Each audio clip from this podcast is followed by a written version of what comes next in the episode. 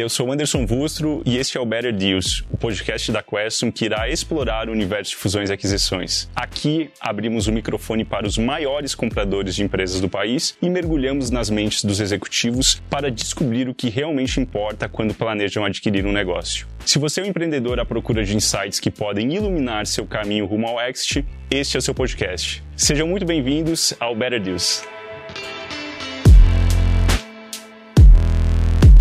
Olá, sejam bem-vindos a mais um episódio do Better Deals. Eu sou Anderson Vustro e hoje eu estou aqui com mais um convidado super especial que acabou nesses últimos anos montando uma máquina de aquisições de empresas dentro de um negócio que historicamente não tinha esse perfil de, de crescimento inorgânico de aquisições e recentemente aí fizeram só nesse ano três transações. E quem vai falar comigo é o Guilherme Tossulino. Ele é diretor de estratégia e M&A na Softplan. Então queria te dar as boas-vindas. Muito obrigado aí por aceitar o nosso convite de vir aqui falar um pouquinho com a gente. Obrigado, Anderson. Obrigado a Caston aí pelo convite. É um prazer fazer parte aqui do, do podcast e poder contribuir um pouquinho com que a gente tem construído e apresentar um pouquinho também da nossa experiência aí nesse processo que não é tão longo, mas ele é intenso. Muito intenso. É. Que bom, a gente tá, tá super animado aqui e, e eu queria é, iniciar essa conversa pedindo para você compartilhar um pouquinho da, dessa tua história, né? Como que um, uma pessoa que cursou né, ciências da computação veio para o mundo Gemenei, né? Transformou essa carreira aí, veio trabalhar no mundo Gemenei né, e tá, pelo jeito, tá se divertindo bastante aí Sim. nesses últimos anos. Conta um pouquinho dessa trajetória aí pra gente. Ah, legal. Eu, eu comecei minha carreira como, como carreira de qualquer desenvolvedor, né? Trabalhando, me formei em, em ciência da computação, né? Logo nas primeiras. Quem, quem trabalha com tecnologia sempre faz estágio, né? Na época eu fazia estágio em startups. Hoje a gente chamaria de startups, mas na época não era startups. Não, não. era chamado assim. Em 2000. Como desenvolvedor, como front-end, back-end, né? Trabalhei bastante tempo com isso. No decorrer do processo eu comecei a me dedicar à gestão, Aí entendi dentro das empresas que gestão de projetos era uma área que a gente poderia, que era um caminho mais fácil para quem tem um, um, perfil mais técnico como o meu. Eu fui para gestão de projetos, trabalhei bastante tempo com isso, até formatação de escritório de projetos, gestão de projetos de N áreas super complexos assim. E minha carreira começa a mudar e começa a ter um olhar mais para aquisições, startups, ecossistemas quando eu entro na Softplan. Então eu, tô, eu entrei lá em fevereiro de 2016, né? Completou sete anos que eu tô lá esse ano. E desde então eu comecei a me envolver. A empresa estava passando de fato por um processo de transformação. Empresa que vinha crescendo, né? Eu conheço a Softplan, né? Quem é do ecossistema conhece a Softplan, quem principalmente cursou, fez faculdade aqui, conhece a Softplan de estar tá contratando gente, de estar tá crescendo, né? Eu conhecia também a Softplan nesse, desse, desse momento. E aí, minha conexão com a Softplan acontece em 2016 e a partir daí a empresa está passando por um momento de transformação em que ela precisava mudar a forma dela construir, desenvolver produtos, né? Ela estava olhando, começando a olhar para fora e começando a entender, o que está acontecendo, no, o que, que aconteceu no mundo nesse processo, nesse, nesses últimos 15 anos que eu cresci, eu não, não, não percebi. E aí a gente a, aposta muito na inovação como uma alavanca de transformação. Então a inovação ela veio para transformar a forma como a companhia olhava para cliente, olhava para produto, olhava para mercado, olhava para a forma como ela geria pessoas. Então a inovação foi uma grande alavanca que se desdobrou em uma série de frentes. Então a gente chegou a ter na época três diretorias de inovação, uhum. cada unidade de negócio tinha uma diretoria, né? Teve um olhar bem focado naquilo que precisava acontecer dentro das unidades de negócio. Houve um movimento de ter inovação interna com projetos de inovação interna, que eu fiquei responsável por isso. Então a gente foi né, nesse processo Testando. construindo. E a minha passagem pela por, essa, por essas etapas, ela vai de um processo que eu começo olhando para a inovação interna, atendendo os objetivos na época de uma unidade de negócio, e a gente começa a fazer uma conexão com o ecossistema, e essa conexão com o ecossistema, né, ela resulta em alguns investimentos em startups lá, lá em 2017, 18, né, que culmina com a primeira aquisição que a gente faz, que é a aquisição da Undoc, né, que é uma empresa que até hoje está no portfólio. Então, a partir daí a gente começa a conectar e começa a testar né, no modelo de inovação e começa a ver que Olha, o, o processo de investimento e transformação e de crescimento, né, a inovação deu start, as, as áreas todas começaram a usufruir do benefício de podemos mudar, precisamos mudar, desde mudar a logo, a marca da empresa, o branding da empresa, né? A mudar de sede, mudar de modos, modo de trabalho.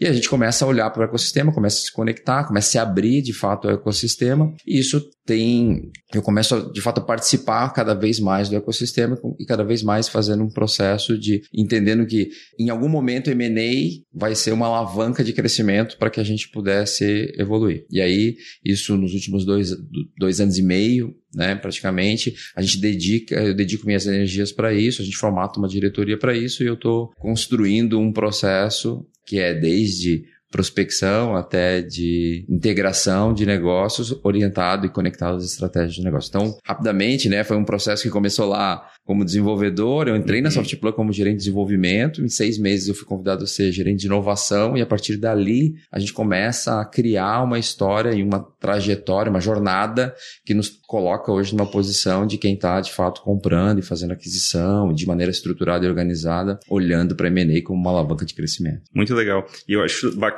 essa tua trajetória, né, de você falar, poxa, eu acabei entrando inicialmente muito mais para gestão de projeto uhum. e no fim do dia todo M&A é uma gestão de projeto, projeto. né? É, com um pouco de terapia também, né? Por é. causa de todos os envolvidos ali que tem que ter um alinhamento, seja de sócios, seja de é, fornecedores, seja de todos os, os agentes envolvidos, né? Mas na prática você tem diversas etapas, cada etapa com seu desafio, uhum. e a partir do momento que você finaliza a transação, na realidade é um novo começo, né? Aí começa a integração, começa o pós-deal, começa o earnout, e aí os desafios, por vezes você descobre andando, né? Você pode ser mais complexo do que a própria transação em si. Bem importante isso, assim, uma, uma, coisa que desde a da inovação, né? Pô, eu nunca fiz gestão da inovação. Daí fui estudar, fazer gestão de inovação dentro de uma companhia, como é que isso funciona. No final do dia, é lógico que há questões que são exclusivas de como fazer, de que são processos, mas são projetos. E aí acaba criando um modelo mental de tratar tudo como um projeto, uhum. que tem início, meio e fim, que tem que prestar contas, que tem que acompanhar. Então o M&A tem muito disso, né? E é muito forte isso. É um projeto que tem início, meio e fim, né? Com etapas bem claras e definidas, com responsáveis bem claros e definidos. Então a gente tem atuado e tem trabalhado dessa maneira. Eu acho que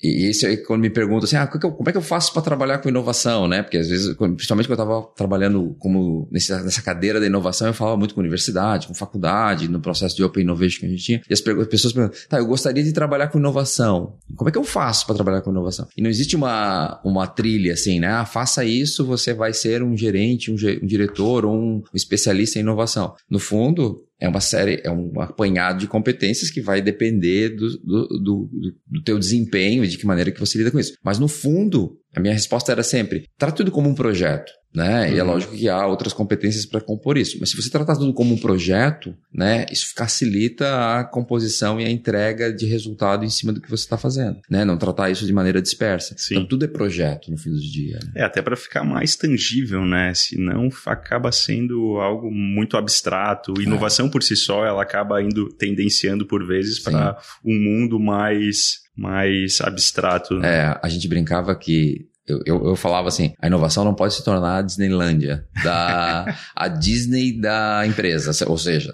é um ambiente que ele é legal, ele tem um, um viés de ser algo que é bacana, todo mundo quer fazer, é coisa nova, mas ao mesmo tempo tem que trazer resultado. Tem que entregar. Não é, vai é ser duro. a turma do post-it, né? Não vai ser a turma do post-it. tem, que, tem que ser um trabalho que ele é mais puxado. Assim, a gente vai se dedicar, vai ter que se dedicar mais, porque tá trabalhando coisa muito legal. Tem muita gente em empresas, principalmente em empresas maiores e com legado, trabalhando em coisa que não é legal, mas elas, a gente precisa que elas trabalhem com isso, né? Elas precisam atuar com isso. Então a inovação tem um pouco disso, né? Tem que tornar o trabalho, o resultado tem que vir em virtude também do esforço, em virtude também do, do que a gente constrói. Né? Com certeza. E pegando o gancho ali que você tinha falado sobre um pouquinho sobre a, a, a Softplan, né? E essa transformação que se teve. E eu acho super bacana porque a gente aqui como um ecossistema acompanhou né, toda essa transformação da própria Softplan, seja ela com as unidades de negócio, seja ela com as iniciativas de inovação, seja elas com a mudança do CEO, né, agora uhum. o Edu Smith está lá. E é, em 2019, com a primeira aquisição, me parece que desbloqueou uma, uma trava interna que se tinha, né, de falar, opa, a gente pode crescer de uma forma diferente aqui, a gente pode é, ir para um caminho mais é, diferente, né? Uhum. Não, não vou criar juízo de valor aqui, né? Mas de lá para cá tiveram mais nove aquisições depois da OneDoc, teve uma emissão de debenture, é, a, a, empresa começou a ter um tamanho ou uma, uma estrutura, né, que tá de igual para igual de empresas é, com capital aberto. E eu queria que você contasse um pouquinho dessa nova fase da Softplan, né, e como que é, essa fase se conecta com os projetos futuros, né, como esse crescimento inorgânico que vocês vêm fazendo, esse ano com três transações, ano passado cerca de três transações, se não me engano, que também uhum. aconteceram, e pelo que a gente conversou nos bastidores, não vai parar né, ao longo desse ano e dos próximos, mas compartilhe um pouquinho dessa transformação e como que é esse crescimento inorgânico se conecta com o futuro que está se desenhando da Softplan. Legal. De fato, o fazer a primeira destrava um um, aquela coisa do medo do desconhecido, né? Como é que funciona? Então, história da companhia, né? Três sócios fundadores que sabiam criar, desenvolver produtos e fizeram isso por muito tempo, tocaram todas as operações, a empresa cresceu. E aí o viés é sempre de eu consigo construir, né? Eu preciso desenvolver, resolver esse problema. Faz dentro de casa. Faz dentro de casa. Vamos contratar gente, vamos fazer e até então é, esse era o processo né, de construção e criação. Então há, havia uma série de projetos. Nesse trabalho de inovação, a gente começou e deu luz e visão a essas coisas. A gente viu que, de fato, havia muito investimento dentro da companhia, né, umas, é, muitos projetos, projetos que Alguns davam certo, outros não davam, natural de um processo de criação. E aí eh, houve um trabalho assim, vamos, vamos olhar para fora, né? Vamos olhar para os problemas que a gente tem aqui dentro, ou para os desafios que a gente tem aqui dentro, e ver de que maneira que a gente consegue resolvê-los, é, se conectando a outras empresas. Nesse primeiro momento, era nem, a intenção não era nem investir e adquirir né? Era simplesmente olhar para ver se a gente conseguia fazer uma parceria, trazer uhum. alguém. E aí a gente começou a entender e começou a perceber que havia, no primeiro momento, gente muito boa trabalhando em negócios e em problemas que a gente não estava conseguindo endereçar, é, maneiras diferentes de resolver aquilo que a gente estava entendendo que era de uma forma, as pessoas resolvendo de outra. E havia um espaço aberto nesse mercado para começar, para nós nos posicionarmos como uma empresa que de fato participa né, do quadro societário dessas outras empresas. Aí eu, esse, esse foi um, um acendeu essa luz para nós. Eu comecei a fazer também um trabalho, fiz um bench, né? Assim, pô, a maioria das empresas que crescem né, depois de um certo saturamento, é difícil crescer organicamente, né, a taxas de 35, uhum. mais que mais de 30% na ao ano, na velocidade. Então assim, a gente começa a ver um movimento de aquisição sendo um caminho para compor o crescimento junto ao crescimento orgânico. Então a gente faz as primeiras, teve um ciclo ali de, test, de fazer o, o, processo de investimento, avaliar como é que isso funcionava, né, validar. Então entre 2017, 18, 18 e 19 teve isso. E aí a gente faz só um, um DOC é um caso, a gente fez um investimento, a gente comprou 25% da, da empresa, participava da, da gestão, ajudou ela de alguma maneira, colocou um dinheiro lá para fazer um processo de aceleração. E aí a partir daí a gente valida isso e a gente, não, de fato, nosso modelo tem que ser outro, né? O nosso modelo de aquisição tem que ser um modelo em que a gente adquire o controle das empresas, né? E a partir desse, dessa aquisição de controle, a gente faz um processo de integração que ele pode ser suave no primeiro momento, né? Mas ele pode ter uma para aproximação ou uma integração mais forte dependendo do que a gente for decidindo. Isso foi, a gente foi aprendendo com isso dentro do processo. Então, a gente olha para um doc como um primeiro, vamos dizer assim, um piloto desse processo, mas ele acaba, mas ele acaba de fato destravando. E a gente começa a olhar para outros negócios. A segunda aquisição, que é a Checklist Fácil, né, já foi um negócio. A Checklist Fácil e a, o construtor de vendas eles aconteceram praticamente no mesmo período. Foi um período ali entre pandemia, assim, que a gente acabou, né, divulgando o, o um pouquinho depois o construtor de vendas. Mas independentemente disso, a gente começa a olhar para esses negócios negócios e começa a ver que há um caminho e há um modelo para fazer aquisição e a gente começa a olhar para isso de uma maneira mais estruturada. Então a gente começa a olhar, né, a checklist fácil já vem para dentro do portfólio como um negócio que a gente tem 100%, a gente tem caminho para ter 100%, uhum. diferente do CV e um DOC, que eram os primeiros que a gente, né, ah, vamos, vamos ter 51, depois a gente decide o que, que a gente faz com isso. Então a gente já fez um movimento de ter, de, de com uma call e put para uhum. tentar, né, em algum momento se esse negócio de fato tivesse energia conosco, como é que a gente vai absorver. Então isso avançou dessa maneira e a partir daí a gente começa a o retorno disso nos dá uma certeza de que de fato a gente, né, consegue fazer as aquisições, consegue fazer boas escolhas, consegue olhar para as pessoas que estão lá do outro lado e ver que essas pessoas conseguem interagir conosco, adapta de fato a nossa cultura para poder lidar com outros negócios e aí né? A partir daí a gente começa a se, se organizar, se estruturar, e aí tem um pouco da história que a gente viu aí nos últimos dois anos. E começa, é, tem, tem mais claro essa criação de valor, né? Eu acho que a hipótese que foi formatada previamente, beleza, agora a gente sabe que dá resultado, que é possível, que tem formas de crescer inorganicamente e a gente conseguir absorver isso, esse crescimento. Exatamente. Quando a gente olha assim, ah, vamos olhar, vamos pegar o caso das três primeiras. Ah, um DOC era um negócio setor público, num problema que a gente queria, a gente a gente é uma empresa de projetos grandes e grandes contas no setor público. Como é que a gente entra em pequenas contas uhum. e de uma maneira em prefeituras? Toda empresa que atende setor público quer vender para a prefeitura. Tem 5.500 prefeituras no Brasil, né? Então assim, a gente nunca conseguiu fazer isso de maneira escalável. Pô, os caras têm um modelo de negócio diferente, têm um produto legal. Será que eles não conseguem? Se prova, né? Eles rapidamente conseguem escalar o modelo no modelo SaaS para setor público, quebrando uma série de paradigmas. Então, assim, quebrou paradigmas nossos de, pô, será que o, o, o cliente não, o cliente público vai querer customizar? Ele uhum. vai querer resolver o problema só dele, ele não vai querer comprar um produto, uhum. né? E isso com o tempo começa a se estruturar e a gente começa a entender que não é assim. Checklist fácil é a mesma coisa. Pô, um negócio tão simples, que é um checklist, faturando isso, como é que eles conseguem fazer isso? Ah, não, tem alguma coisa errada, né? Ou,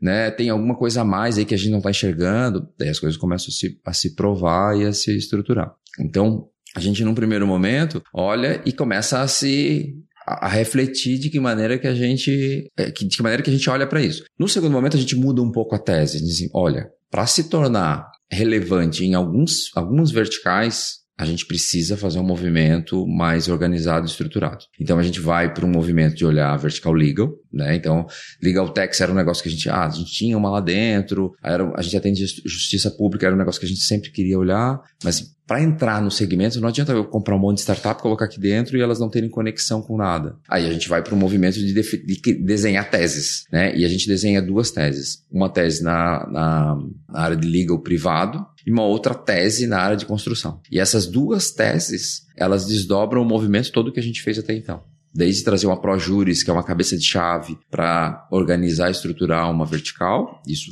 aconteceu, até trazer uma série de negócios satélites ao RP, que é o Cienge, e formatar um negócio muito maior do que a gente tinha antes. Né? Então, criar ecossistemas né, SaaS dentro de uma estrutura que ela era predominantemente gestão pública foi um grande desafio, né? Como é que a empresa olha, começa a olhar para isso, começa a conviver com isso e, e, muda a configuração da companhia. Então a gente conseguiu mudar a configuração da companhia, que era uma empresa, né, em termos de receita, 80% público, 20% privado, há 5, 6 uhum. anos atrás. Hoje ela já é uma empresa 50-50, né? Então assim, a gente já tem 50% da receita, um pouco até mais, deve fechar o ano que vem já na casa dos 60, né? Que ela é SaaS privado e 40% público, sem deixar de crescer organicamente os dois uhum. negócios. Né? Então, acho que foi um. O M&A trouxe como uma ferramenta da execução dessa estratégia de transformação da empresa, reorganização do negócio e revitalização também da forma como a gente está construindo e crescendo, né? Até ontem eu estava conversando com um dos, dos sócios fundadores, ele ele falou assim: ah, a gente olha sempre aquelas curvinhas de crescimento, né? De ciclo de vida de produtos, uhum. de empresa. Agora eu tô entendendo o que, que, é isso, ele assim, porque a gente, como tá dentro do negócio, a gente sempre acha que tá assim, tá crescendo, a gente não consegue abrir mão de nada, mas de fato a gente tá conseguindo criar uma nova, um novo ciclo, né, que em algum momento Sim. ele pode declinar, mas assim, criar um novo ciclo, né, e esse novo ciclo tem muito a ver com trazer novas pessoas para dentro do processo. Então, o M&A tem muito disso. Quem são as pessoas que estão conosco, né? Quem vem junto, né?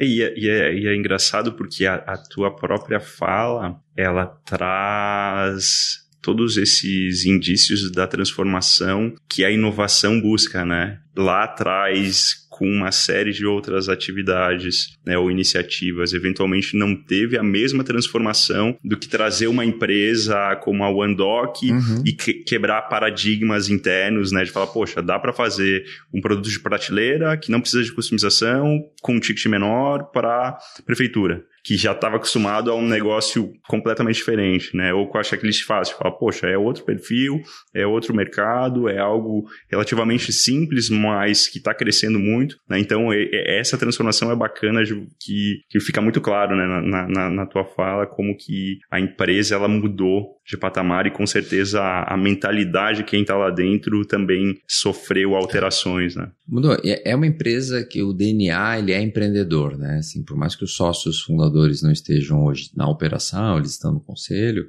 faz parte da cultura da companhia ser uma empresa de pró-empreendedor. Uhum. Então, o ambiente que a gente cria com os empreendedores que vieram junto nesse processo é de dar liberdade e dar espaço para que eles também possam usufruir do benefício de empreenderem, continuarem empreendendo, uhum. mesmo tendo feito o exit, ou mesmo tendo feito uma transação conosco e continuando sendo sócio, como é o caso de alguns. Então, assim, o ambiente proporciona isso. Então a gente evita e tenta não cortar as asas do empreendedorismo que existem dentro desses empreendedores e pelo contrário, né? Como é que a gente aproveita isso, né? Então todos eles têm um viés, assim, pegar um empreendedor que deu super certo, ele tem um viés de, de venda, Uhum. Né? Assim, há, há, competências aqui, né, em parte dos sócios que é de venda. Ele é um, muitas vezes o CEO é vendedor, né, é o cara que está apresentando, que está representando. É, a empresa tem a inovação, está intrínseca dentro da companhia, porque ela está conectada ao mercado, está conectada ao cliente, ela está criando, ela está olhando para segmento. Então, como é que a gente retroalimenta a nossa estrutura e a uhum. nossa máquina? Então, quando a gente vai para a construção, na construção, o Cienge é um RP.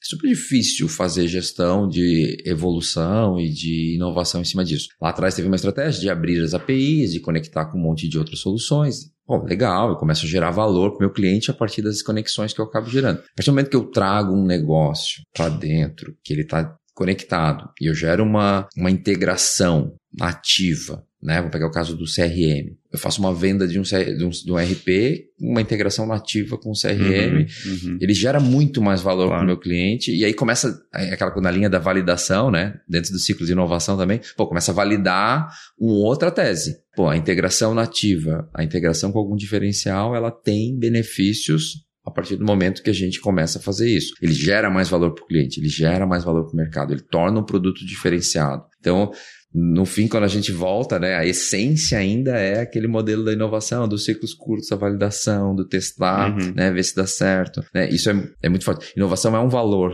da Softplan, a inovação orientada a resultados. Então a gente tem isso como valor, e isso de fato acontece e é prática né, em todas as frentes que a gente busca. Muito bom. E pegando esse gancho, né, da, você falou do Cienge, né, então hoje vocês se posicionam como uma, é, uma empresa multi-SaaS. Né? Então, vocês atuam é, em alguns segmentos já historicamente. Eu queria que você contasse um pouquinho, primeiro, o que, que é uma empresa multi-SaaS, quais são esses segmentos de atuação que vocês estão atuando, e já emendar com uma pergunta adicional de que se hoje vocês, dentro de, desses segmentos, né, dentro dessas verticais, vocês estão priorizando alguma delas ou estão orientados a crescer mais em alguma delas, até porque eu sei que historicamente aí das últimas transações, seis, se eu não me engano, foram de construção, uhum. né? Então, fiz um monte de perguntas dentro de uma, mas vamos lá. Mas começando por multisas, por que multisas? O que é multisas? A gente começou a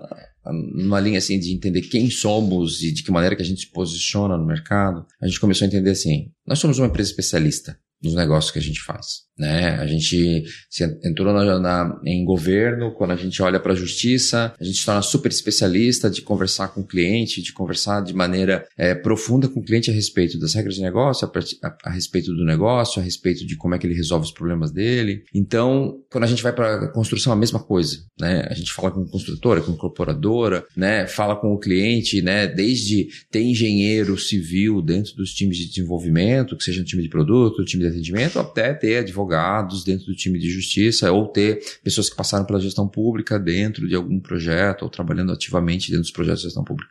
Então, a gente sempre, sempre teve como característica assim, conhecer do negócio é importante para que eu possa ter sucesso dentro dos negócios que eu atuo. Então, isso veio, né, como uma faz parte da cultura, é uma coisa que a gente sempre busca e a gente sempre é, valoriza. E quando a gente começa a olhar para negócio, os negócios SaaS que a gente tem e começa a entender como é que o mercado se posiciona, nós não somos uma empresa agnóstica a segmento, né? Então, assim, a gente não é, empresa, não é só uma empresa SaaS. Os nossos negócios não são só negócios SaaS. Eles são negócios SaaS multissegmentados, né? Então, a gente né, começou a usar o tema, ah, é multissegmento, é multissegmento, em algum momento alguém, né, soltou o termo, pô, multi-SaaS. Por que, a gente não, não começa a comunicar que nós somos uma empresa multi-SaaS para tentar explicar melhor e, e, posicionar a Software como uma empresa de fato que tem negócios multissegmentados, né, que são especializados, são verticais, mas que de alguma forma eles podem se conectar. Uhum. Então a gente tem hoje uma tese multi-SaaS que ela parte do princípio de ter tem duas,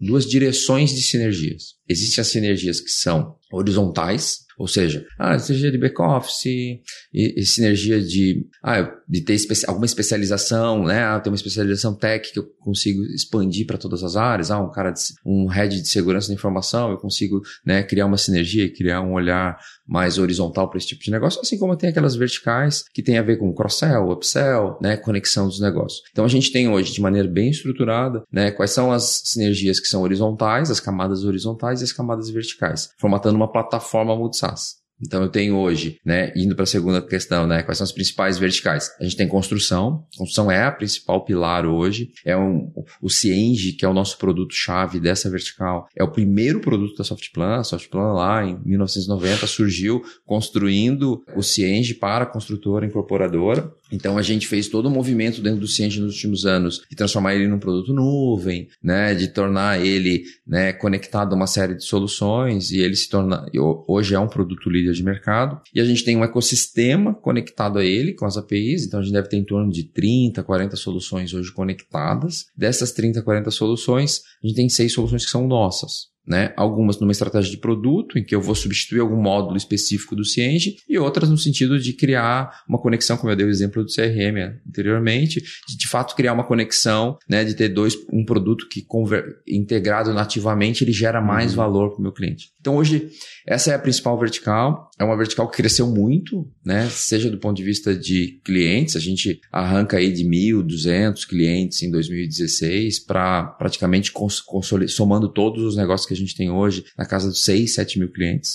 Então é um, um volume de, de crescimento bem considerável. A gente posiciona de fato como uma empresa né, líder de segmento. E é o segundo segmento, né, que tem ainda, ele é um pouco mais novo para nós. A gente, nós, nós tínhamos um temos um produto, né, que era focado em escritórios de advocacia, né, um produto pequeno, concorria no mercado. É, com a aquisição da ProJuris, que era já uma empresa de 10, 15 anos de, de vida, a gente traz para dentro da Softplan a ProJuris como, li, como cabeça de chave dessa vertical. Então ela passa a ser a cabeça de chave da vertical de legal privado, né? E ela traz junto, o que, que ela traz como ativos, né? Ela traz um produto e uma carteira de clientes focada em departamento jurídico de médias e grandes empresas, e traz também um outro produto de escritórios. Então a gente faz a fusão desses dois produtos de escritório e cria um produto único de escritórios hoje. Então havia o Saja DV dentro da Softplan e havia o ProJuris Escritórios dentro da ProJuris. A gente funde esses dois produtos e cria uma operação de escritórios. Então a gente tem uma operação hoje que deve ter em torno de 5 mil escritórios e a gente tem uma outra operação dentro do, da vertical que atua com departamentos jurídicos. São dois produtos distintos. Essa operação em departamentos jurídicos deve ter em torno de 800 clientes,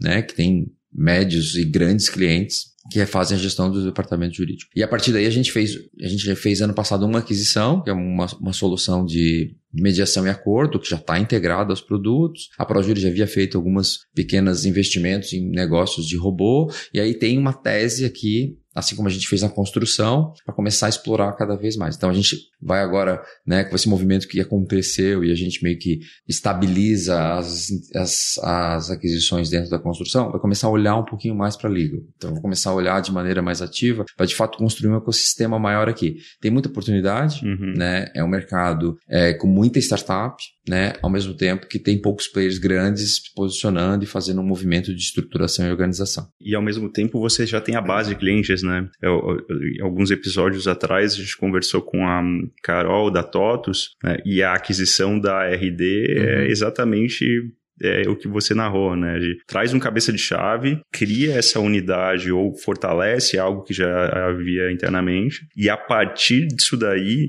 começa a trazer add-ons, a trazer novas empresas que podem complementar essa jornada da base já existente, né? Isso mesmo. Esse mercado de mercado de startups e a gente começa a perceber, né, assim, ele tem um, um ciclo, né, assim, as startups conseguem de fato, muitas delas tracionar em determinados mercados, mas faz toda a diferença a partir do momento que você tem um software de gestão que o cliente acaba, ele é necessário, né? E se ele gera um valor das conexões ou de estar tá integrado, ele começa a ter uma, uma aceitação maior daqueles add-ons. Né? Então, a gente tem hoje uma série de integrações também já no ProJuris, na, na mesma linha de abrir a API, conectar com uma série de soluções, mas a partir do momento que eu começo a integrar nativamente, ele começa a gerar um valor cada vez maior para o cliente. Então, acho que a tese é parecida com o que você comentou da TOTOS, da RD, né? De ter assim, eu tenho os cabeças de chave, eu tenho acesso, o cliente usa aquilo que é essencial, que é o sistema de gestão, e a partir daí o que, que eu consigo fazer? Né? Que outros negócios eu consigo trazer para dentro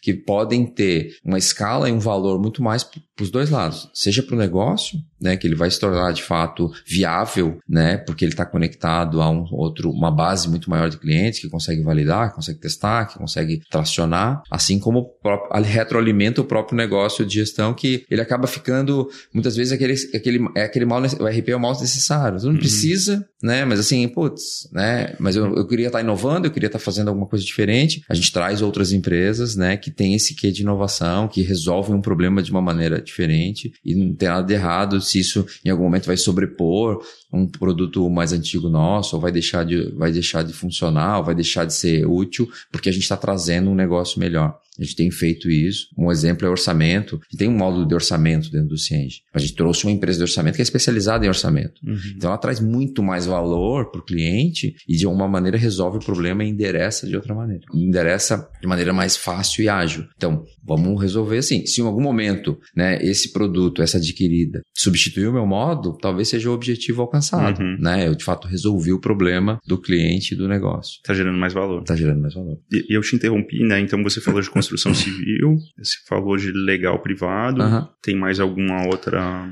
frente? A gente tem uma frente que é produto, a gente chama de produtividade e eficiência, que é onde está a checklist fácil, onde está um DOC hoje, que são negócios SaaS, né? Embora o DOC seja governo, a gente trata ela como produtividade e eficiência, que é uma vertical que a gente atua, e a gente tem um olhar para ela, né? Então, assim, a gente está olhando. São negócios menos conectados ao core, que de alguma forma não tem tanta conexão com os outros negócios, mas a gente está olhando para negócios que de alguma forma possam fazer sentido numa linha de, de gerar valor. Nosso negócio, assim, quando a gente olha a Softplay, o que, que, ela, o que, que ela é boa, né? É uma empresa de transformação digital com base tecnológica que de alguma forma está resolvendo o problema e desmaterializando o processo físico lá da ponta. Então, o checklist faz, faz isso, a Undoc faz isso, a maioria dos nossos produtos na gestão pública faz isso, o próprio ProJuris faz isso. Né? Então, assim, na essência, a gente é uma empresa que está olhando para negócios que precisam ser transformados. Então, não, não, a gente não tem aquele, aquele preconceito, ah, putz, esse negócio imaturo digitalmente, esse setor ou esse, esse mercado. Então, existe esse olhar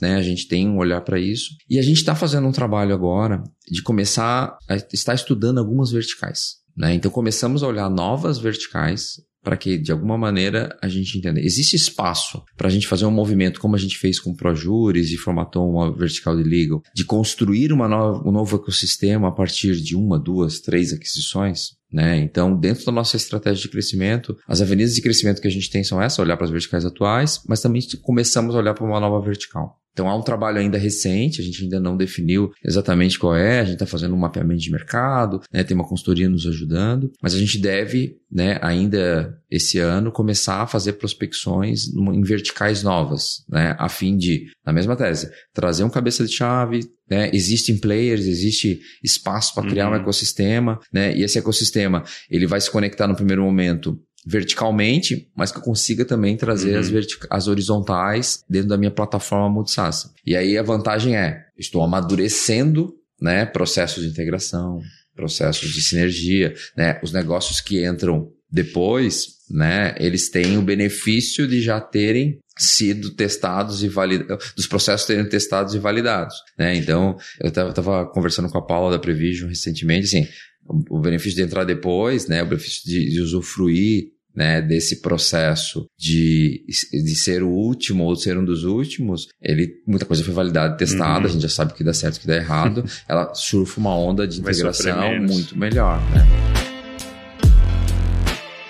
Pegando esse gancho, né, você comentou dessas frentes né, de negócio e eventualmente aí novas frentes que vocês estão estudando. Como é que funciona esse início de relacionamento para se chegar no momento de uma eventual aquisição? Vocês estão fazendo isso de uma forma ativa, né? Ou seja, poxa, a gente entende que dado alguma dessas frentes, a gente necessita de um player pegar o exemplo do CRM ali, que você falou, poxa, eu tenho Cienge uhum. e faz total sentido ter agora um CRM para é, acompanhar essa jornada, né? E aí vamos atrás de quem são os players relevantes dentro uhum. desse segmento, ou é algo é, eventualmente mais passivo de estar recebendo, de estar avaliando empresas que eventualmente batem lá na porta, seja para ser um fornecedor, seja para fazer uma parceria, seja para iniciar uma conversa. Como é que geralmente vocês atuam com essa máquina de M&A? A gente faz, faz hoje é tudo dentro de casa.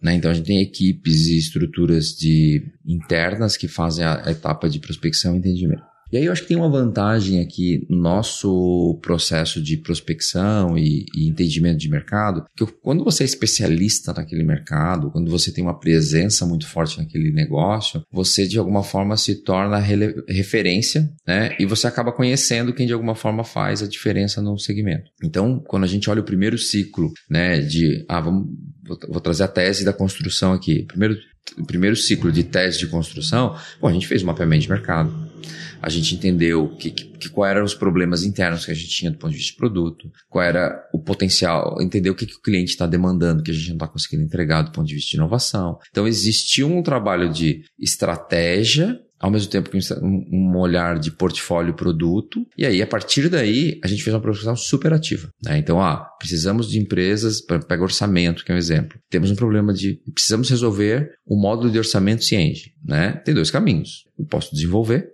um módulo novo, uma empresa nova, ou posso olhar no mercado para ver se quem já está fazendo, quem já está resolvendo, se ele, que mais ele traz além do produto né? E a gente se depara com algumas empresas que fazem isso, a gente faz uma prospecção ativa. As empresas nem esperam, eh, talvez nem esperassem que uhum. a gente uhum. estivesse fazendo esse movimento e aí acaba acontecendo. Então, a maioria dos casos, né, principalmente quando a gente está já, já existe o cabeça, já existe o cabeça de chave, existe estratégia, ela é ativa. A própria ProJuris foi uma profissão ativa, a gente determinado mapeou o mercado. Então, tem um trabalho bem exaustivo assim de tese, né, que é estratégia, entender, uhum. mapear, fazer o, o business plan desses negócios com algumas hipóteses hipóteses e premissas de como eles funcionariam conectados. A partir daí, vamos entender quem são os, quem está no mercado e quem está fazendo isso. Também acontece hoje de maneira passiva, natural, né? A partir do momento que eu me posiciono no mercado, eu começo a fazer aquisições, começo a divulgar, isso vem. Mas eu diria que todas as aquisições que a gente fez foram prospecções ativas até hoje. Então, as 10 aquisições que a gente fez, todas foram ativas. A gente foi até as empresas, a gente foi buscar, porque elas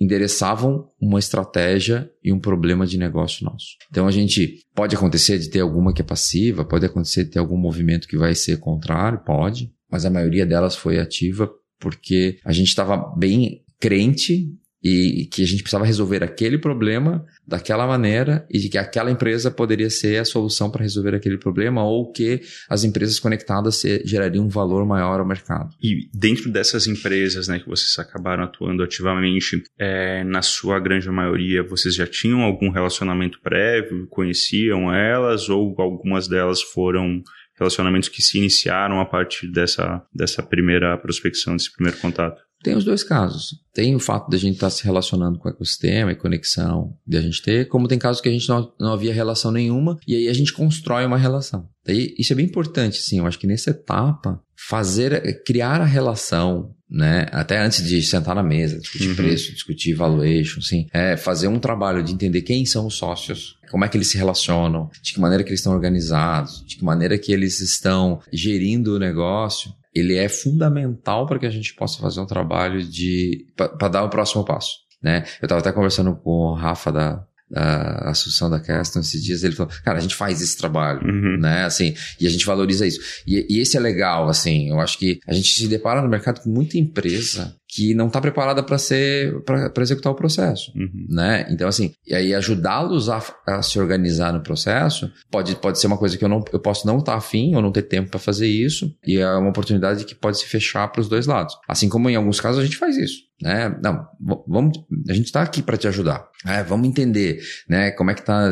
Que se você tem um, pelo menos um acordo, um e-mail que pode servir de acordo de acionistas com o teu sócio, né?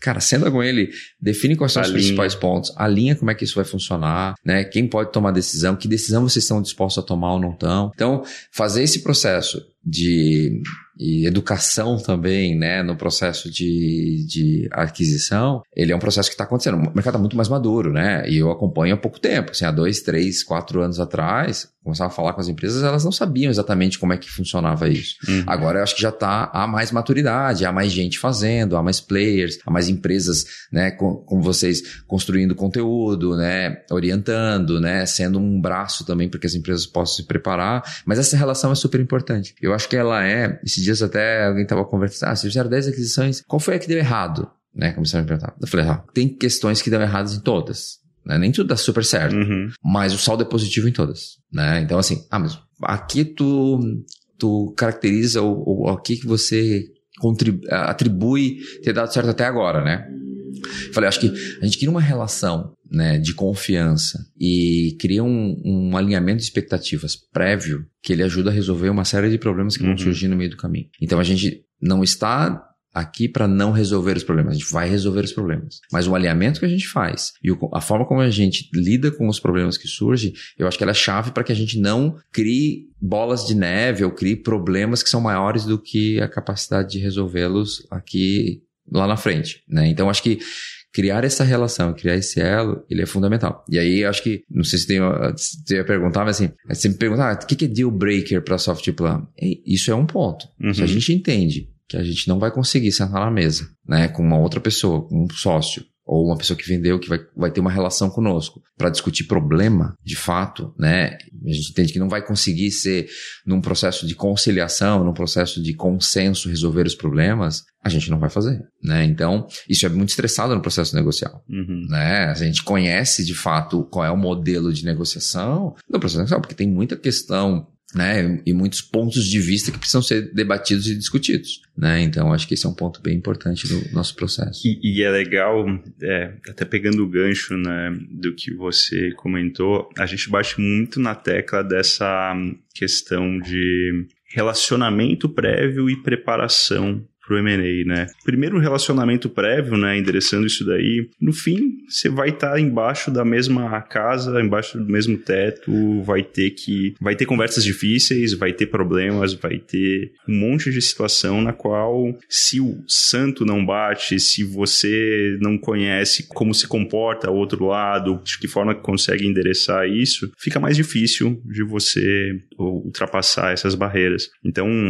é bom você falar porque a, a gente bate muito na tecla, né, para os nossos uhum. clientes e fala, poxa, não, cara, vamos já criar uma aproximação que seja um café para se conhecer, para periódico para se atualizar, né? Não precisa necessariamente ser apenas, poxa, vamos fazer uma parceria, vamos ser clientes, vamos ser fornecedores, vamos fazer uma joint venture.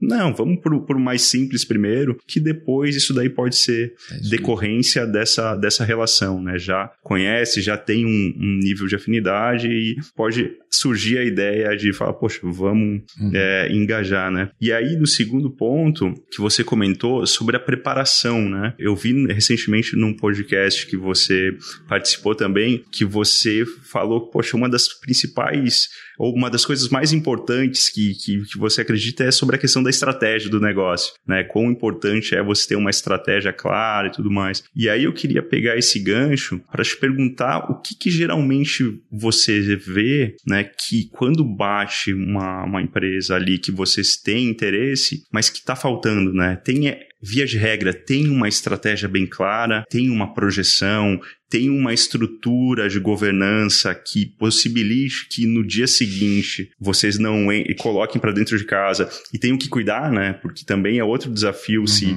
não tem as pessoas certas, as áreas estruturadas e assim por diante. Mas eu queria ouvir de você qual é a tua percepção do que geralmente é mais sensível, o que geralmente é mais crítico e que falta é, dentro dessas empresas. O empreendedor, ele sempre tem uma visão, né? Assim, é à toa que ele está investindo o tempo dele, está se dedicando ao negócio, né? Ele tem uma visão, mas muitas das vezes essa visão está na cabeça dele, uhum. né? Então, assim, ele sabe onde é que ele quer chegar, ele sabe o potencial do negócio, ou ele acredita, né? Melhor que saber. Ele acredita, ele tem uma visão, ele, né, tá buscando isso, está dedicando o tempo dele a isso. Mas a maioria das vezes, ele é uma peça única dentro de um, de um jogo, querendo fazer as coisas e movendo a empresa para que, aquilo aconteça. Eu vi isso, na própria Softplan vi isso, né? Assim, os sócios fundadores, né, no movimento de eles acreditarem a gente, né, muita gente seguindo muita gente fazendo, né? Mas a partir do momento que eles saem de uma operação, né, vamos, vamos, vamos sentar aqui, né? Temos um CEO, vamos, daí se a gente cria uma área de estratégia, não existia, né? Cria um processo. Então, assim, é natural, né? Não tem certo e errado, as coisas funcionam muitas das vezes assim, mas a partir do momento que você está vendendo o teu negócio, né? E tem um outro player, um, um comprador aqui, ele precisa entender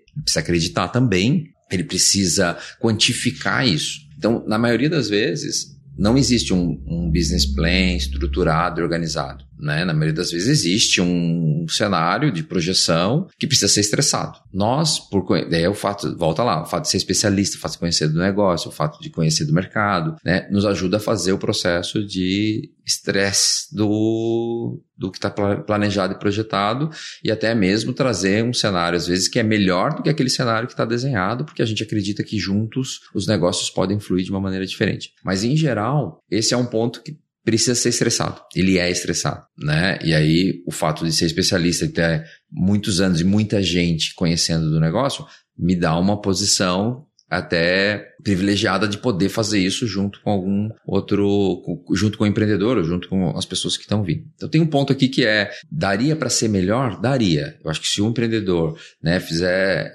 começar, viesse mais preparado no sentido assim, ah, né, eu já, já planejei como é que isso, como é que eu imagino isso, já trouxe algumas premissas de sinergia, já trouxe algumas premissas de conexão dos negócios, já trouxe algumas premissas de tração aqui, eu acho que funcionaria melhor, né? Eles pouco uhum. Fazem isso, eles esperam. Ah, o que, que você uhum. acha, né? Mas assim, eu acho que trazer as premissas para que pelo menos elas sejam criticadas ou pelo menos apresentadas, eu acho que é um primeiro movimento. Um outro cenário que eu percebo que eu acho que vale a pena as empresas não se preocupam com governança, né? E não é aquela governança assim, ah, vou ter que criar uma área de compliance agora, não é isso, né? É o básico, é ter uma contabilidade organizada, estruturada, é ter as negativas, levanta as negativas de impostos que você tem só para ver se isso está tudo ok. Nem isso às vezes é feito. E aí numa diligência aparecem coisas que deve, poderiam ter sido feitas de uma maneira muito hum. simples, né? Então, definir governança, a questão que eu falei de um acordo de acionista simples que seja, né, entre os sócios fundadores ou um, um pré, e até brinco às vezes, ah, ter que documentar preferência, né? Assim, mas um e-mail com um texto de quais são os combinados de vocês com relação a questões societárias, ela é importante, né? Como é que vocês vão... Melhor do que nada. Melhor que nada. Como é que vocês estão pensando em... Vocês vão ser diluídos no, no, no patrimônio de vocês, que é a empresa, ela de alguma forma está sendo vendida, né? Qual que é o combinado? O que, que vocês topam entre vocês fazer ou não topam, né? Porque dentro do processo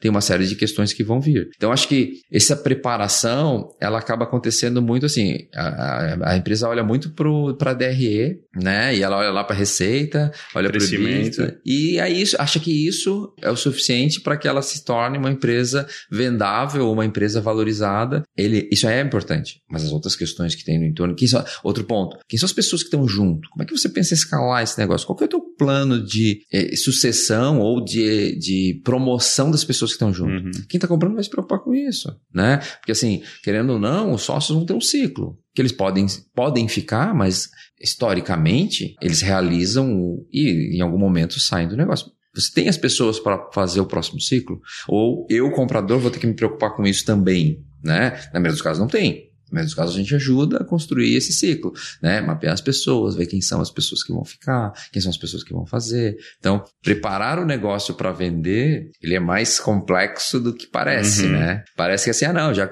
construí aqui, tenho cliente, tenho isso. Pô, legal. Mas e o entorno disso, né? Porque isso vem junto, Sim. né? Eu estou comprando para poder fazer uma integração, para poder fazer um processo de crescimento, para poder fazer uma. Eu estou olhando a perpetuidade desse negócio. Né? E ele está preparado para isso. É, e é bacana porque, é, por vezes, é, os empreendedores confundem o cargo com a posição de sócio, uhum. né? Então, no fim do dia, por vezes é não tem uma função definida ou específica. Ele é sócio.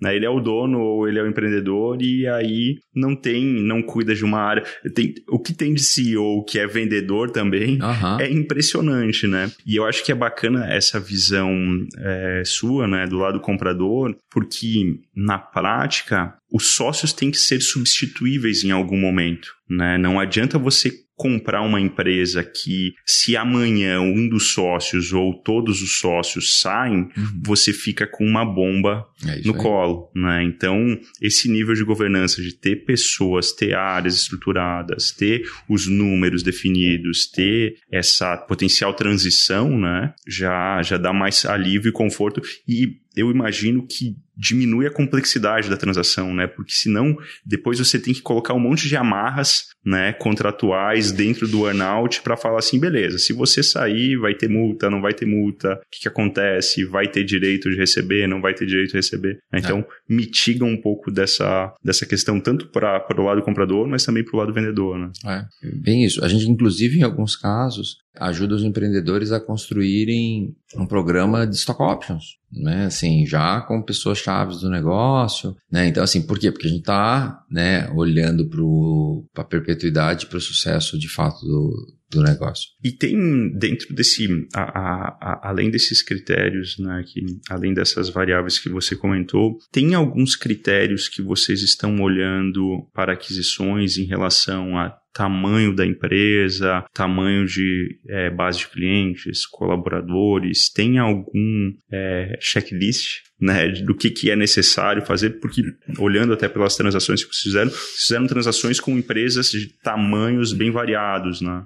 Então, assim, quando a gente decidiu começar, a empresa faturava, Softplan, a gente divulga hoje faturamento, não é segredo, a gente faturava em torno de 280, 300 milhões, a gente começou a fazer um processo de aquisição. Lá, na época, faturando 300, trazer uma empresa de 15 milhões, eu aumento 5% o meu, o meu cresço uhum. 5% com essa aquisição. A partir do momento que a gente cresceu, né, e hoje a gente já tá, já passou dos 700 milhões, né, pro forma de faturamento esse ano, a gente, os, os 15 milhões, eles pedem a representatividade dentro do, quando a gente olha crescimento. Então, quando a gente olha crescimento, eu preciso trazer, fazer movimentos com empresas maiores. Né? Então a gente começou a fazer um, de fato um movimento de olhar empresas com linhas de receita maiores do que as que a gente vinha olhando antes. Então, empresas que faturam aí 50 milhões, até mais de 50 milhões, a gente tem olhado hoje, tem olhado, tem prospectado. No entanto, dentro de uma estratégia de verticalização, vão ter problemas aqui dentro do meu cenário de ecossistema que vai depender do tamanho. Uhum. Né? Ah, que pode ser um, que pode, a gente fez aqui são de empresas que faturam um milhão de reais ano. Né? Então, assim como empresas, aquele problema pode estar sendo resolvido por uma empresa que fatura oito. Né? E aí, esse oito né, vem com cliente, vem com base, vem com outras questões, como posso estar olhando mais para o produto, para as competências que aquele produto tem. Então, a gente não vai se fechar né, e vai deixar de fazer aquisições menores desde que elas estejam conectadas a algo maior, mas vai começar a priorizar, de fato, empresas que já têm uma atração ou têm um espaço no mercado. Porque a complexidade de fazer né, a uma aquisição, desde o processo de pré-deal, de avaliação, estruturação, negociação, formalização, para um negócio de 5, 10 milhões para um negócio de 30, 40, ele não é proporcional ao tamanho do negócio. Uhum. Né? Então, assim, ele gera uma complexidade para o pro processo e uma banda de tocar e, e gerenciar esse processo. E o pós-deal, que é a parte de integração, a mesma coisa né? Ele dá trabalho fazer. É lógico, a empresa que é um pouco maior, tem mais gente, tem mais questões para ser, serem tratadas, mas é, é um, é, às vezes é um CNPJ, né? É um acordo de acionistas, independente do tamanho, ele tem que ser tratado, né? A, a agenda, ela é, ah, existe uma agenda de conselho que ela acaba acontecendo, é uma lá, uma cá, então a banda gerencial para tocar uma série de negócios menores, né, ela é maior. Então a gente tem olhado também do ponto de vista de complexidade, de que maneira que a gente traz negócios maiores a fim de tornar o nosso crescimento um pouco mais acelerado dentro de um processo que a gente está fazendo, né, de trazer negócios que crescem mais organicamente do que os negócios que tinham antes, eu aumento minha taxa de crescimento orgânico natural, né? Eu trago negócios que estão em fase de crescimento e escala. Ao mesmo tempo, meu, o bolo tá, todo está crescendo, né? Então, aquele 5, 10% de inorgânico que eu preciso trazer, ele começa a ganhar um outro porte uhum. à, à medida que eu vou crescendo.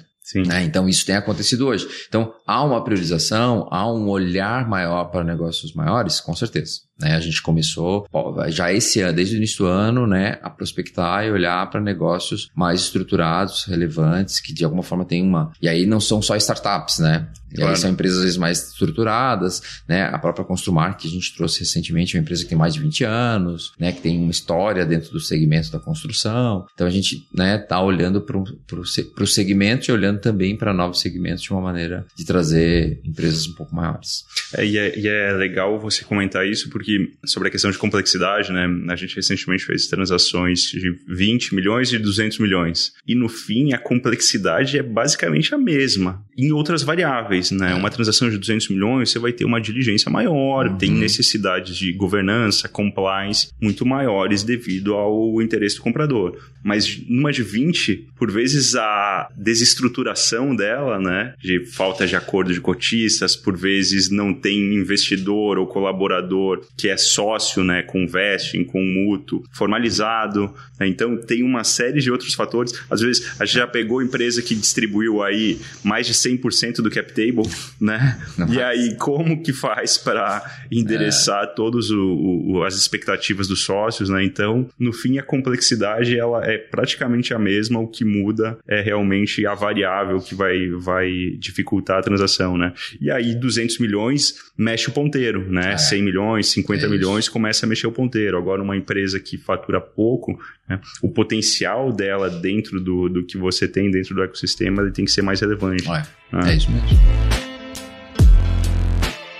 Você falou um pouquinho, acho que falou um pouquinho sobre a estratégia, né? E você mencionou agora sobre a questão do pós-deal, da integração. Eu queria perguntar é, um pouquinho da tua percepção quanto a essa a estrutura da transação, né? Como geralmente vocês desenham a transação ao longo dessa negociação e que ela consiga no pós-deal se sustentar, né, ser perene, ela ser é, de alguma forma bem sucedida, né, e a partir desse pós-deal, como que vocês acabam é, endereçando né, essas integrações e todas essas demais é, frentes, né, junto com, com as empresas adquiridas? Legal. A, gente, a estrutura das transações hoje, nosso modelo, né, ele parte de uma aquisição majoritária, né, em que a gente é, é, adquirir controle das companhias que a gente traz. Primeiro, para consolidar resultados, segundo, para ter um nível de governança mais próximo do grupo. Então, a gente né, realiza dessa forma, com um caminho geralmente para compra total. Ah, então esse é um modelo que varia daí. Ah, tem empresa que a gente já fez uma aquisição de 100% na largada, né? Tem empresa que a gente faz uma, uma compra de 51, 60, 70 e depois uhum. tem uma opção de compra e venda lá na frente. Então a gente tem os modelos, eles variam conforme o processo negocial, conforme os riscos que a gente avalia também, uhum. conforme o desenho que a gente faz. No processo de earn-out, opção de compra e venda, a gente tenta ser o mais justo possível e o menos complexo possível para conseguir né, criar um ambiente em que a gente vai ter de fato controle e governança, mas também a gente vai ter um cenário em que há engajamento e há compromisso dos sócios ou ex-sócios que vierem a fazer parte desse negócio. Então a gente constrói isso, né? Não é muito diferente do que muita gente faz, né? As coisas estão relacionadas a crescimento e a resultado, né, com alguns ou com algum, indica, algum outro indicador, muitas vezes, mas geralmente é, é, é, entregar o resultado, entregar o crescimento.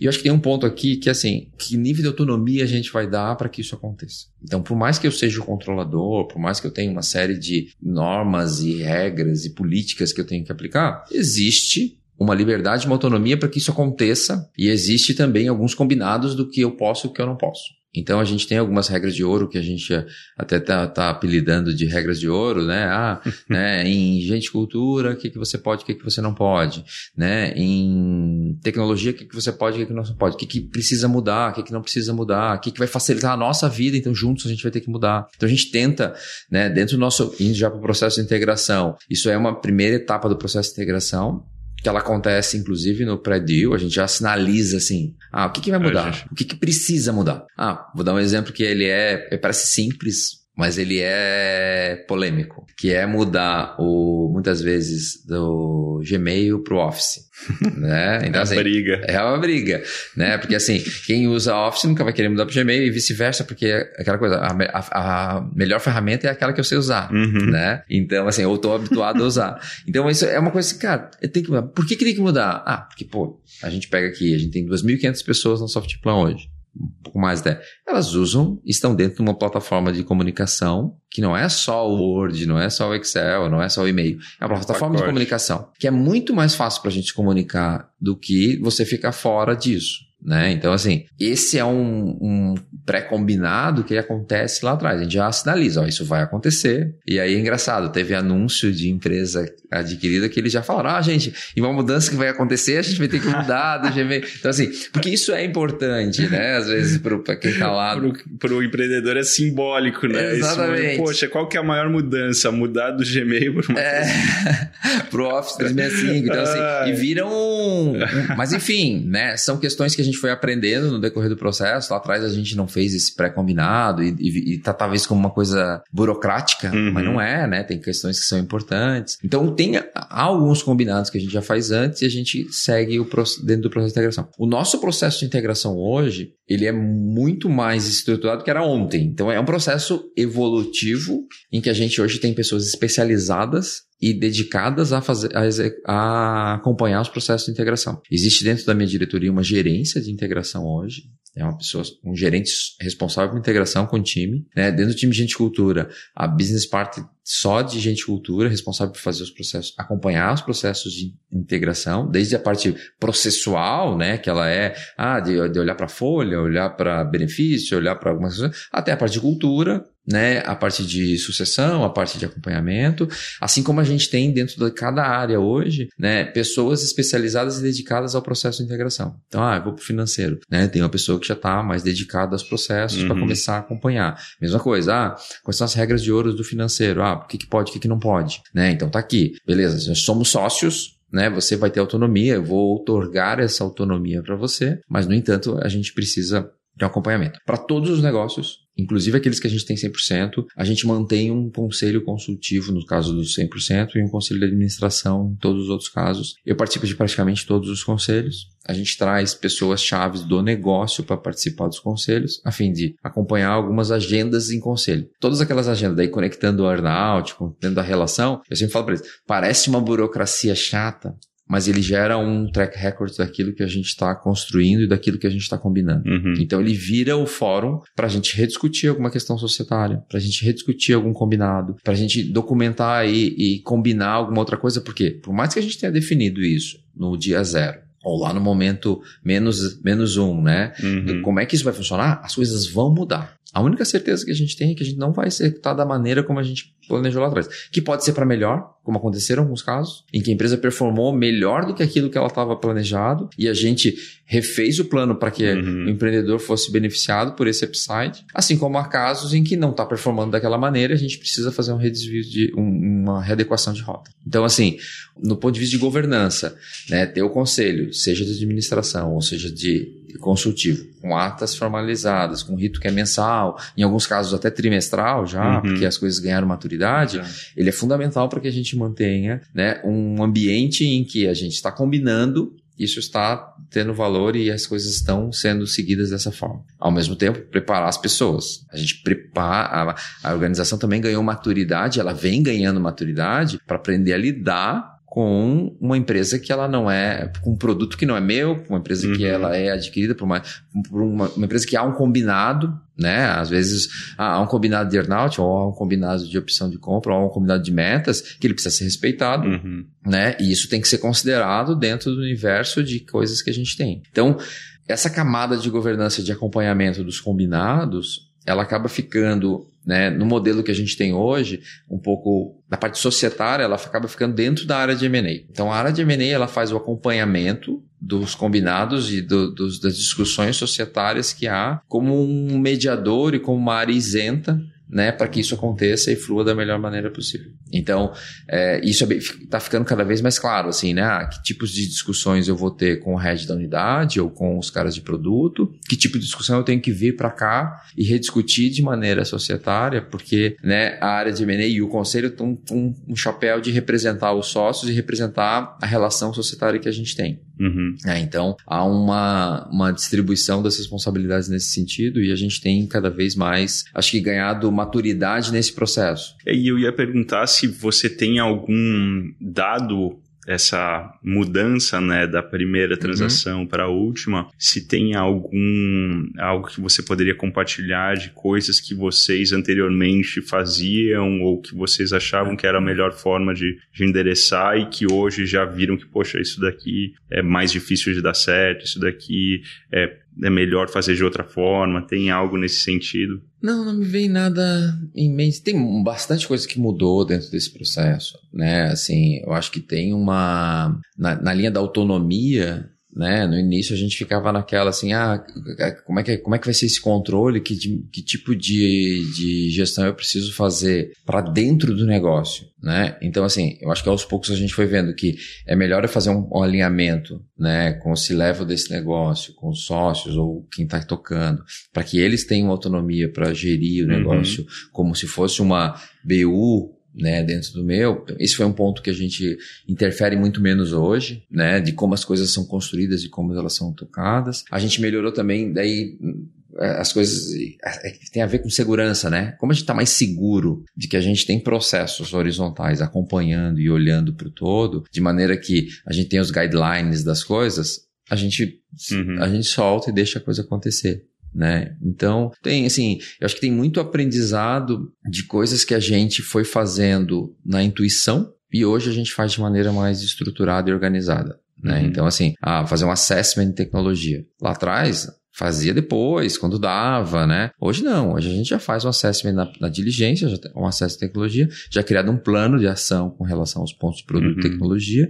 No dia seguinte, a gente já coloca, já tem um time dedicado, né? Tem pessoas que são provavelmente destacadas para fazer um acompanhamento daquele negócio e fazer todo um, assim, uma normalização de algumas questões de tecnologia para que a gente possa ter, dentro da, quando a gente fala de fato uma plataforma de negócios, as coisas equalizadas. A gente consiga ler indicador de uma maneira que é equalizada. Uhum. Né? Então, esse é um ponto que a gente melhorou bastante. Hoje, acho que a gente, para algumas camadas, assim, por exemplo, tecnologia, a gente tem um plano de evolução dos negócios para cada negócio em vários aspectos, em várias dimensões. Ah, desde segurança da informação, arquitetura de software, processo de desenvolvimento, e a gente vai executando com base num playbook que a gente criou, né? E aí vai municiando as próprias pessoas. No fim das contas, o próprio CTO que está lá do outro lado, ele enxerga isso como uma evolução de carreira para ele, uhum. né? Porque ele vai se deparar com um nível de sofisticação em termos de metodologia e técnica que está validado. Não é nem uma coisa que saiu da nossa cabeça, uhum. ou a gente foi lá e pesquisou num book, etc. Não, a gente validou isso. Olha como é que está funcionando. Olha como é que o resultado disso está apresentando dentro de um negócio ou de outro. Então, quando a gente fala em sinergia, né, e fala em benefício, né, tem um benefício aqui que ele é difícil no primeiro momento de vender isso uhum. para o empreendedor, mas quando ele se depara com isso, ele, opa, realmente faz, faz diferença fazer assim, né? Porque isso foi validado em, sei lá, em seis ou oito no, outros claro. negócios SaaS, né? A gente tem boas práticas aqui. O fato de ter, outra coisa que a gente fez na linha da mudança, destacar a nossa estrutura organizacional hoje, né? Em vez de ter especialistas distribuídos, a gente tem especialistas mais centralizados. Então há áreas de competência e essas áreas de competência prestam serviço para dentro do das empresas do uhum. grupo. Então, eu tenho uma pessoa de performance de produto e tecnologia. Ela está destacada no time corporativo e ela atua de maneira matricial para todos os outros negócios. Cirúrgico, né? Exatamente. Na linha do Multisas, a gente está fazendo um movimento também de destacar algumas pessoas e especialistas em marketing, vendas, CS, que vão dar suporte e vão olhar para todos os portfólios do grupo. Porque para que eu mantenha uma evolução constante, um, um, fazer aquele processo de lições aprendidas e de, de aprendizado de maneira uh, orgânica dentro de todos os negócios. Então isso tem acontecido de maneira mais natural hoje. Então, pelo que eu estou entendendo, via de regra, você, os empreendedores, eles mantêm um nível de autonomia até mesmo para estar alinhado com uhum. as suas metas, com o seu earnout, com o seu tempo de permanência no pós-deal, mas em paralelo vocês têm é, ferramentas para ajudá-los em determinadas, sejam áreas, sejam é, questões como tecnologia ou eventualmente questões estratégicas para é aí pontualmente, dado ao nível de maturidade de cada uma das empresas, vocês conseguirem auxiliar. É isso mesmo. Vocês é. têm um, um, um, um, consultor interno, na realidade, que pode melhorar, seja o processo, seja a estratégia. É isso empresas. mesmo. A gente tem um, um escritório de projetos responsável por acompanhar todas as frentes né, que fica comigo, que a gente dá, olha para isso, e dentro das áreas tem as pessoas conectadas a isso. Então há reuniões periódicas, principalmente nas fases iniciais, de acompanhamento de todas as frentes. Mas é exatamente a tua leitura, assim, há consultores especializados com áreas de competência que a gente vem e aporta, né, dentro dos negócios a fim de melhorar o negócio, normalizar dados e de alguma forma conseguir evoluir os negócios e, e criar um ambiente que seja de construção e evolução? Então, acho que há, um, há um, uma preocupação nossa, assim, que se a, se a jornada do empreendedor dentro da Softplan, ela está sendo, de fato, uma jornada de aprendizado e de evolução. Não pode ser um calvário pro, uhum. assim, ele não pode chegar lá e ficar contando mais, mais um dia, ou menos um, ou menos um dia, menos um dia. A gente não quer construir isso, pelo contrário, a gente quer criar um ambiente em que ele possa exercer a capacidade dele de empreender com o benefício lógico de ter o upside do negócio ou de, de buscar o objetivo dele, mas que ele consiga fazer isso de maneira estruturada, né, combinada, né, saudável dentro do negócio que a gente está. É, e que no fim todos todas as partes são beneficiadas, né? Então não adianta você fazer uma estrutura que você sabe que não vai dar certo. É isso aí. Né? Então a gente vê muito por vezes, por vezes até por falta de maturidade mesmo, né? Dos dois lados, seja do comprador, seja do vendedor, de tentar formatar a transação em uma estrutura no qual é visto que vai dar errado, uhum. né?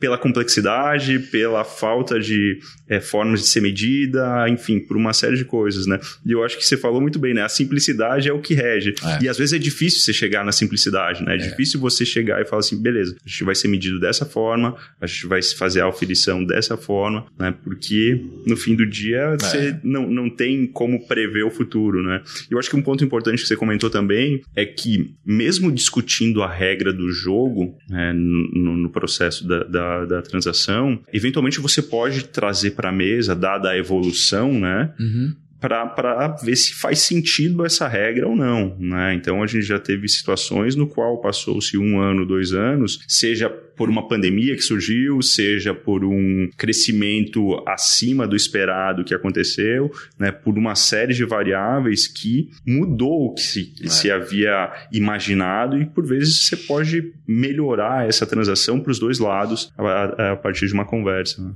É bem isso. A gente está sempre. Quando, quando, o objetivo é o mesmo, né? Assim, que é de fato gerar um benefício para o negócio para os dois lados e todo mundo é beneficiado, acho que é fica fácil de resolver, né? Então acho que nesse, nesse caminho a gente tem feito um, uma jornada interessante assim com todos os, os, negócios que tem conosco. A gente está chegando no momento agora de, de visualizar o fim dos ciclos, né? Uhum. Seja um ciclo de call e put, seja um ciclo de earnout. Né? E a gente tem feito conversas com todos os empreendedores, né? Assim, então, nosso processo é recente, né? A gente ainda tem empresas maturação, tem muitas empresas em maturação e tem outras empresas agora, em 2024, que começam a se aproximar. Mas a nossa, em alguns casos, provavelmente não ficam, em outros ficam, né? Então a gente está, que é natural, não é, assim, não é uma surpresa. Uhum. Né? Então a gente tem construído relações para que esses momentos sejam bem conduzidos e estruturados e que não há não há receio ou amar,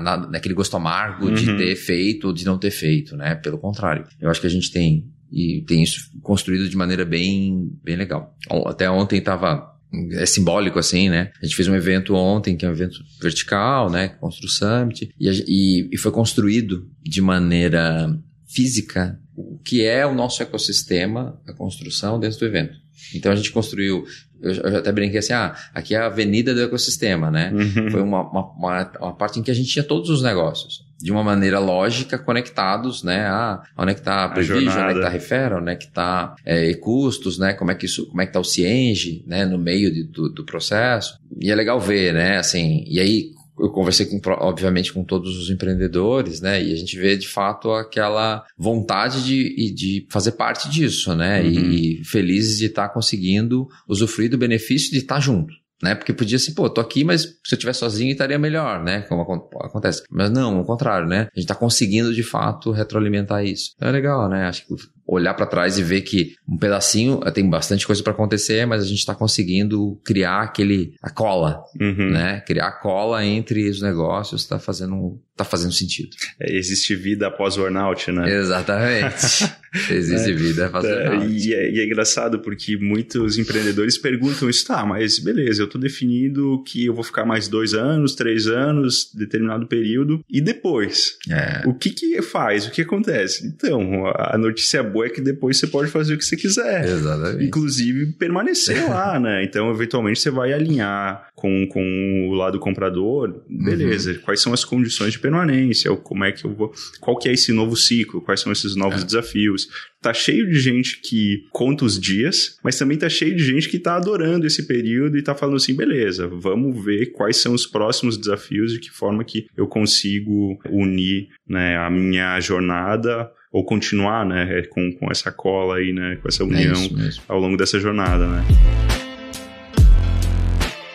Muito bom, estamos indo para o final da nossa conversa, dá para ficar mais tempo aqui falando, tem assunto pra caramba, mas eu queria é, finalizar aqui, Tossulino, pedindo para você hum, compartilhar um pouquinho das é, dado é, toda essa experiência que você teve aí ao longo desses anos com as transações, imaginando que vários do, do, do, dos ouvintes aqui nossos são empreendedores que em algum momento buscam fazer uma saída, fazer um exit, né, vender sua empresa, né, e, ou melhor, né, se unir eventualmente com um grande grupo, com uma grande empresa e ter um outro nível de maturidade, de que forma que eles podem se preparar, que sugestões ou recomendações você teria para que eles, dado a oportunidade batendo na porta, eles estejam mais aptos a fazer uma transação com melhores condições, né? O que, que você diria para essa turma?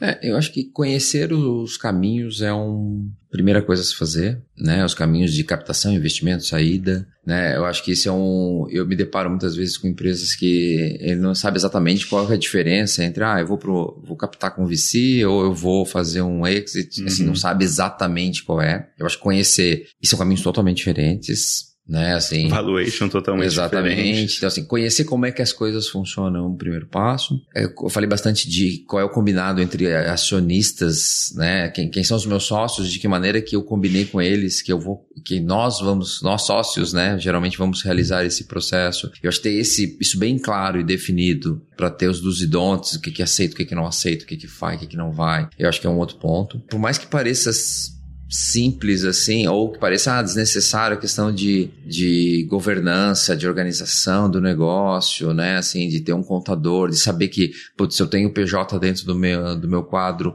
isso tem um pênalti, isso uhum. tem, isso é um problema para uma empresa maior que está olhando para uma aquisição. Ele vai tratar, ele vai contabilizar, né? Assim, a gente vai precisar lidar com isso. Então, assim, se eu consigo não ter, ótimo, né? Ou se eu tenho, o que, que eu estou pensando como é que eu vou resolver isso? Uhum. Né? Eu acho que essas são perguntas, isso é só um exemplo, né? Tem uma série de outras perguntas que podem surgir com relação a esses pontos que eu acho que vale a pena. E por fim conhecer que, quem é o meu outro, quem é o meu sócio. Né? Então assim, fazer esse trabalho de diligência de lá de, do comprador para o vendedor é super importante, né? Qual é o histórico dele com, com integrações? Como é que é o pós-deal? Né? Como é que funcionou? Conhecer outros empreendedores que fizeram o processo para entender, né? Se de fato, né? Tudo aquilo que eu estou ouvindo é aquilo que vai de fato acontecer? Como é que tem sido a relação? Como é que foi discutir um ponto ou outro do contrato que não deu, que não, não fluiu bem. Uhum. Eu acho que olhar para trás, né, entender quem são as pessoas que estão lá dentro, né? De que maneira que elas estão lidando com os problemas, porque é um casamento, é uma relação de médio prazo, né? Assim, ela vai vai ser estressante, então esse processo de diligência, né, do lado de quem está é, vendendo é super importante. No caso, quem tem advisor consegue fazer um pouco melhor isso, tem gente que não tem, mas assim, se associar com alguém que consiga também ajudar nesse processo, eu não tenho experiência, acho que é importante. E aí, eu acho que está também aberto, por fim, a construir algo né? Assim, por mais que eu tenha a minha visão, a minha ideia, a minha forma de, de olhar, se eu estou aberto a construir algo que possa fazer sentido, né? E que possa ser melhor, dependendo do ponto de uhum. vista, eu acho que é um outro caminho que pode ser desenhado, né? E aí usufruir do, do benefício de poder vender ou poder fazer parte de um outro grupo. Eu acho que é. Se, se, se for por esse caminho, tem várias outras coisas, mas se for por esse caminho, eu acho que boa parte dos problemas se minimizam. Muito bom, muito bom. Tossulino, muito obrigado por compartilhar aí todo essa, esse conhecimento, essa bagagem. Eu acho que foram anos aí que trouxeram muita experiência e deu para ver aí o quanto de aprendizado que foi compartilhado. Eu, sinceramente, aprendi bastante coisa, né? E desejo sucesso aí para as próximas transações, próximas aquisições. Então, espero que continue trilhando esse caminho aí de sucesso que vocês vêm trilhados. Valeu! Muito obrigado aí pela, pelo convite, né? Eu acho que eu acompanho vocês aqui do, do ecossistema também, né? Assim como vocês acompanham a Softplan. É um poder poder participar, né? É um orgulho poder participar desse, desse processo. Fico bem feliz de poder contribuir e desejo todo sucesso aí para vocês e que a gente possa, em algum momento, juntos aí, fazer algum, algum dia. Eu tenho que falar pro Rafa que ele falou assim: na hora que eu trouxer, a gente vai fazer. vai né? ser o certeiro. Vai ser o certeiro, é, mas a gente vai, né? Mas obrigado, obrigado mesmo pelo, pelo convite. Show de bola. Pessoal, a gente encerra então esse episódio por aqui e a gente se vê no próximo episódio. E é isso aí, pessoal. Finalizamos mais um episódio aqui do Better Deals. E eu deixo para vocês o convite de nos seguir aí no seu tocador de podcast preferido, fazer questão aí de acompanhar os nossos próximos episódios e até mais.